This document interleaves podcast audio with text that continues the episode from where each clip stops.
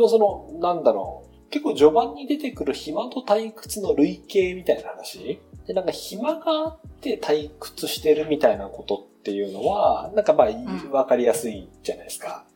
うん。気晴らしが必要だとか、うん。なんか日常的な不幸にこの、もろもろ頭を悩ませるみたいなことで、でも暇がなくて退屈してないはなんか、これも多分わかりやすいまあ仕事でいっぱいいっぱいだとかね。ですよね。いっぱいいっぱいやるでみたいなですけど、ミキさんが言う、こう、なんとなく退屈だっちゅうのは、これどういう、どういうことなんですかね？あ、でもなんか何かをしてないのにできてないっていう感情や気分っていうのがまあ、すごいたいいなと思ってて、うん。なんか退屈、まあもしかしたら退私の解釈が違うのかもしれないけど、例えば最近だと、うん。ふっと退屈だって思ったのは、うん一昨日ぐらいにアカデミー賞発表されて、ミナリっていう映画がアカデミー賞を取ったじゃないですか。はい。で、私それ映画見て、みん、友達とかと見に行ってたんですけど、うんなんかみなりってすごい、まあ、家族をテーマにした映画で、あの、あらすじとしては、韓国からアメリカの田舎にすごい借金背負って移住してきた貧しい家庭があって、うんで、あの、そこで土地とか買って農場で一山当てるぞって言ってんだけど、まあ、全然うまくいきませんと。で、子供も3人ぐらいいて大変だから、あとあの、おばあちゃんを韓国から呼び寄せて、まあ、一緒に暮らしていきますと。はい。っていうのがあって、あ、これ、ちょっとネタバレしてもいいですか？ちなみに。え、あの、私は全然いいんですけど、あれですね、はいネタバレアラートじゃあ、なんか、え大変な人はちょっとこう、あれ、あれですね。でもこれ聞いてるネタバレ、ネタバレダメな人あまりいなさそうだけど、まあ一体そうですけど。まあ なんかその、いろいろ、で、おばあちゃんと一緒に生活支えていくんですけど、うん最終的に、そのおばあちゃんが脳卒中とかになっちゃって、あの体とかも不自由になっちなった中で、家にいる中で、家事を手伝おうと思ってゴミを燃やしてる時に、うん。と結果として、家が全部燃えちゃって、で、ちょっと農農業もうまくいき始めてて、あの農作物とかもあったんだけども、それも全部やめちゃって、よし、これから作った野菜とか売るぞみたいな時にもう全部おじゃになっちゃったみたいな。なんだけど、結局、あの、一緒に生きていきま、お別におばあちゃんなんているだけでいいんだから一緒に生きていきましょうみたいな話でまとまるし、おばあちゃんが、うんと川ず、なんか家とちょっと離れたところの川沿いに作ってた水菜それが韓韓国語でミナリって言うんですけど、うん。まあ、水菜は綺麗に育ってたから、まあこれから水菜を売って、あの、生きていこうみたいな感じで、割とこう家族のつながりとかを描いた話なんですけど、は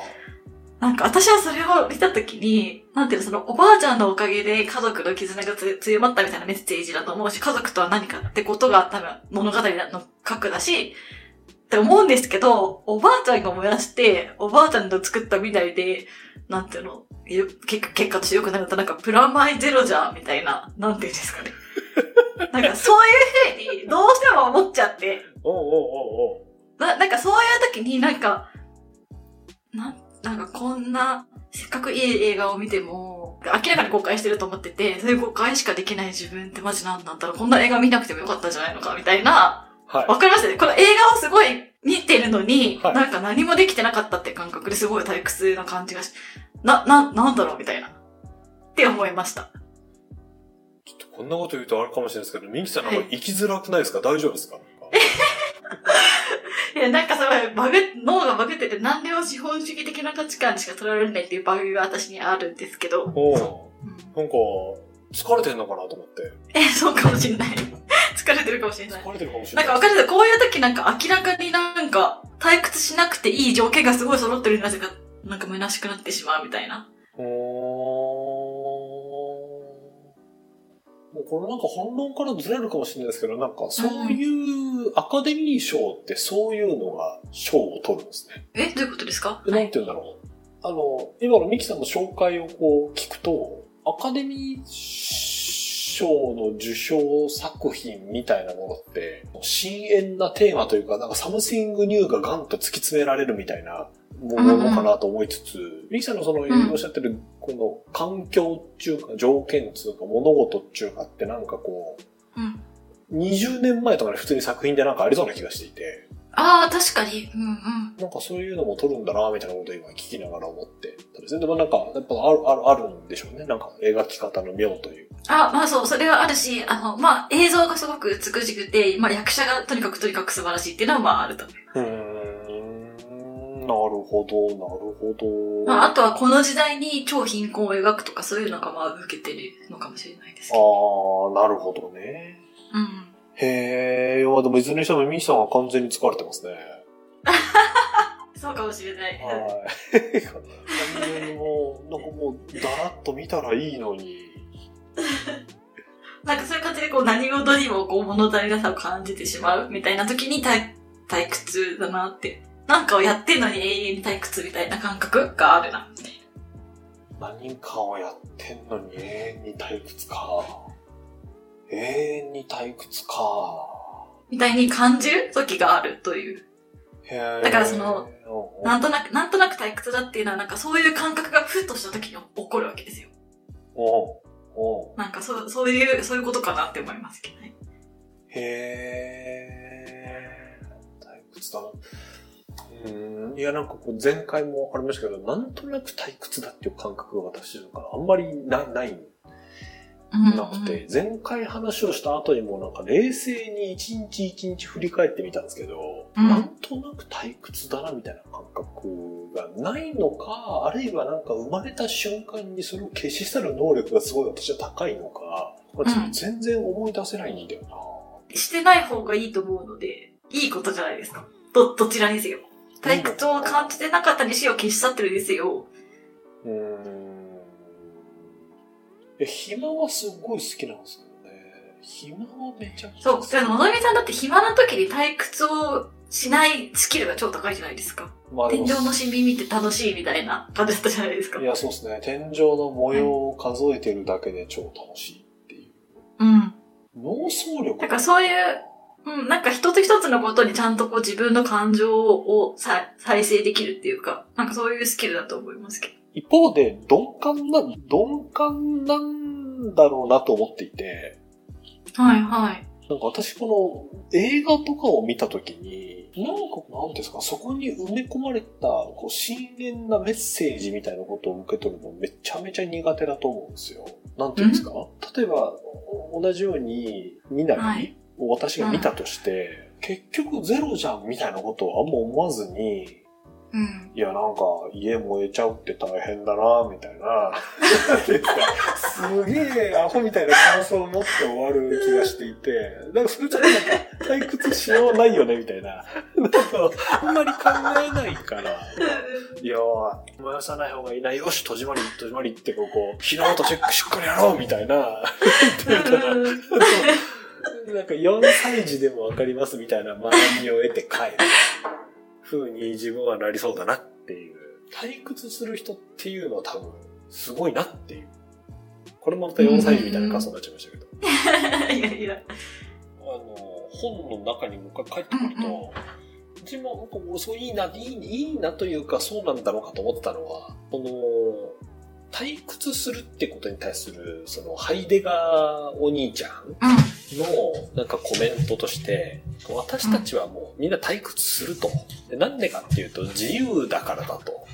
えー自由ってのは肉体的にも精神的にもいずれの意味もあると思うんですけど、何でもできるから、それが故に退屈すると。こんな風に、いろんな風に考えていいし、いろんな風にその自分のために活かしていいし、そのいろんな風に自分のこの生活とか、っていうんだろう、反映ができる。そういう自由があるから退屈するんだと。で、退屈するってことは、逆に意味すると退屈しているってことは自由であるってことを意味していて、で、じゃあその退屈から抜け出すためには何をするかっていうと、その自由であるその瞬間から何か決断をしましょうっていうのがハイデガーお兄ちゃんのまあ、一つの、まあ、示唆というかメッセージ。で、この、著者の国分さんはなんか、いや、そういうことなのか？は？みたいなことが確か書いてた気がするんですけど、この、なんか自由との退屈の諸々みたいな、なんか、あ、そうか、と思うところもあり、でミキさんは自由っていうことですね。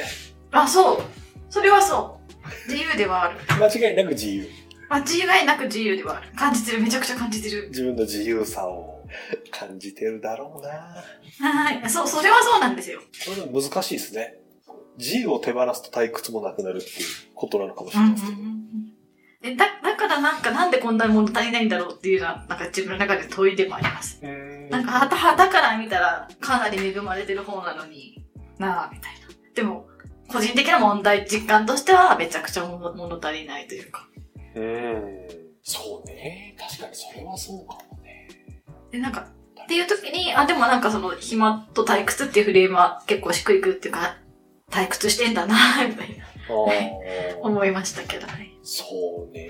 そうさね。で、さっきのこのミキさんが面白いなって言っていた浪費性を消費するなっていうのがなんか、なんていうんだろう。うんうん。暇と退屈ってことに関するある種の倫理学的な意味でのメッセージというか結論だったと思うんですよ。そうですね。なんかミキさんが言ってたこの浪費性を消費するなっていうところはどんな風に考えると、なんかミキさんなりにはしっくりきてたんですか？あー、で、その、本でも、なんか浪費っていうのは、も、ものをこう、ものとして受け取ることというか、うん。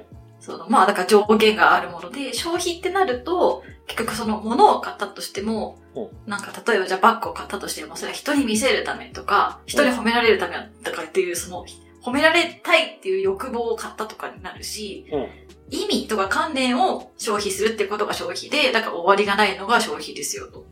ってなった時に、だからなんか私的には、その浪浪費っていうのは、うん自分をちゃんと人生の主人公として捉えて、これは私にとって、あ私にとってはこういう意味意味があって必要だから買ったけど別になくてもいいし、あった方がリッチだから買ったみたいな、うん。なんかそういう意味付けとか感情を分かった上で、こう物を所有するとか、まあ持つとかってことが浪費なのかなと思いましたけど。うーん。なんか一般的なイメージとしては、うん。浪費っていうのと消費って言葉があった時に、なんか浪費の方が悪そうじゃないですか。悪いですよね。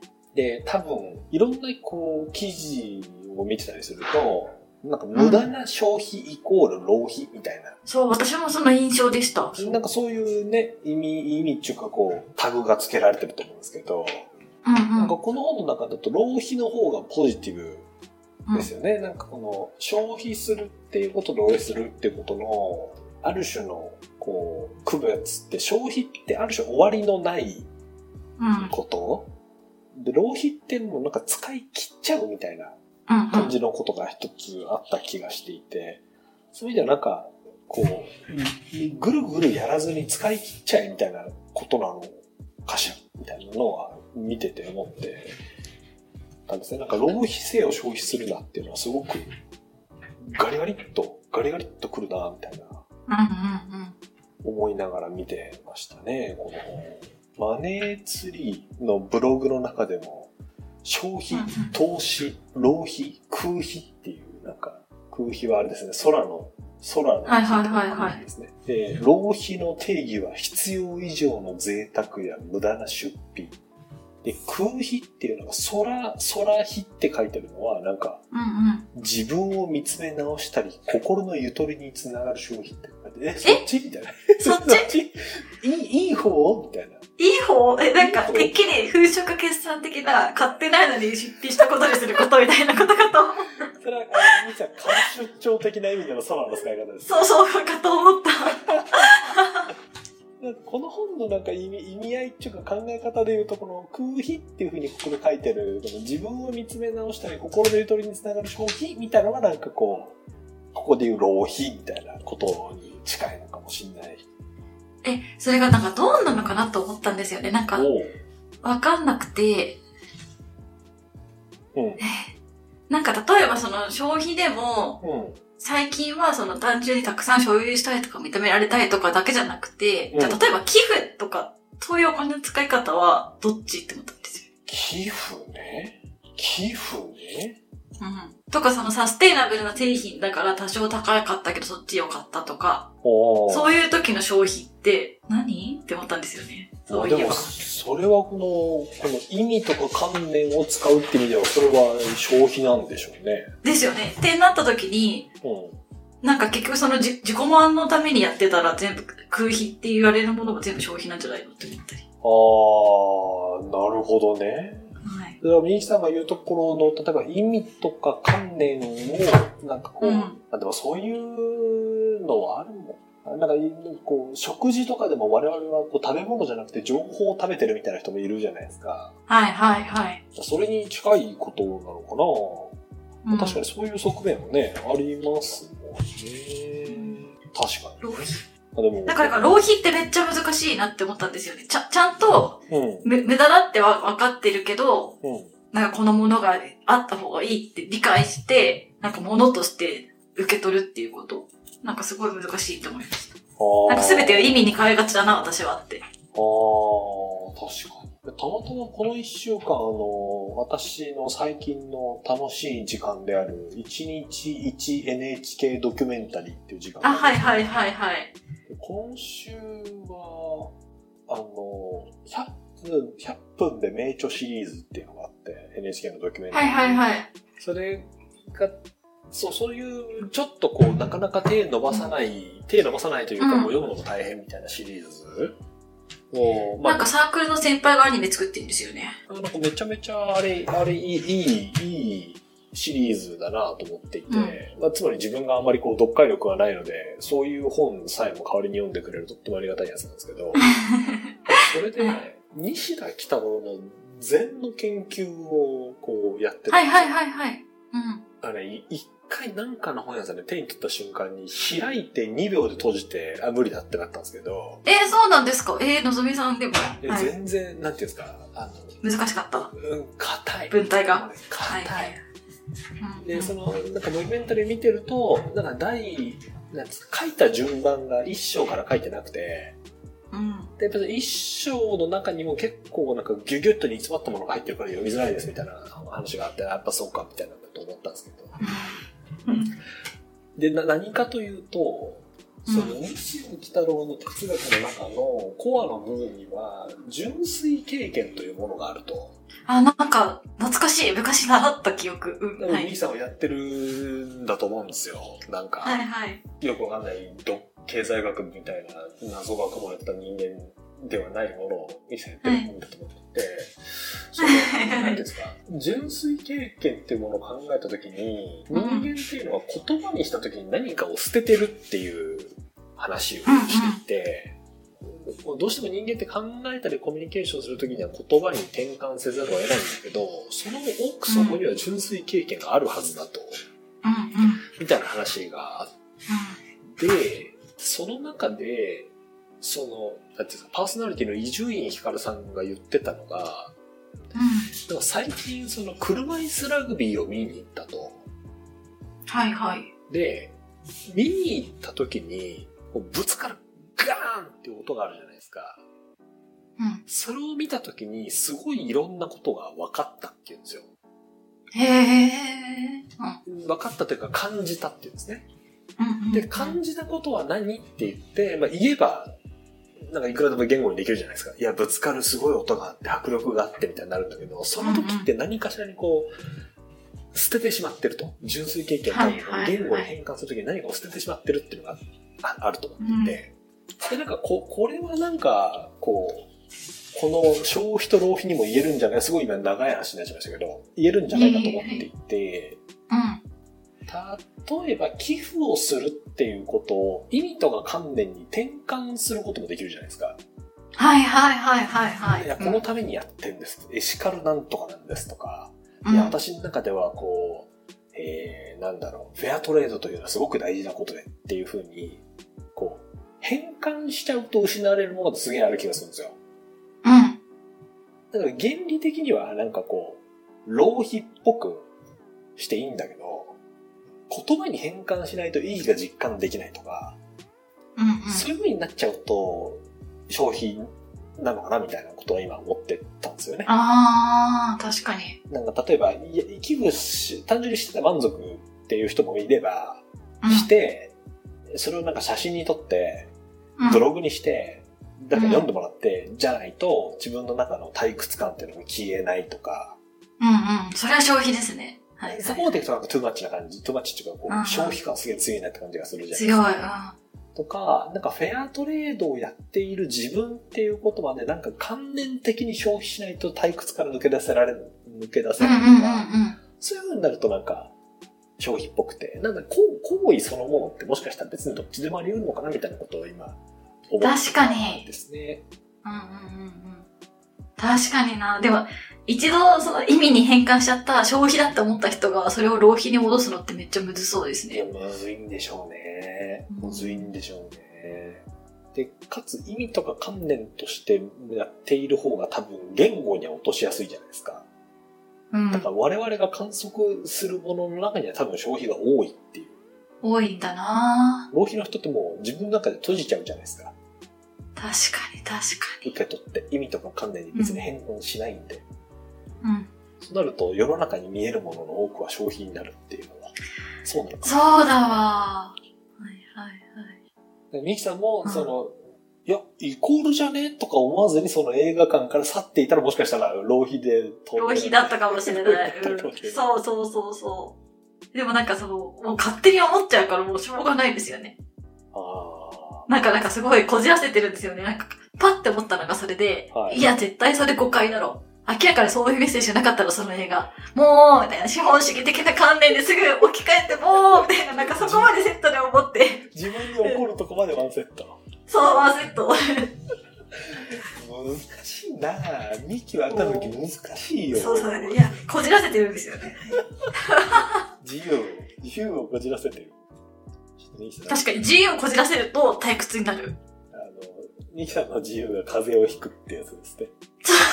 そうです。うんうんうん。ちょっと次のミキさんのあの、記事のテーマに、あの、私の風邪をひいてしまった自由っていう そうです。をしています。でもなんか、あと最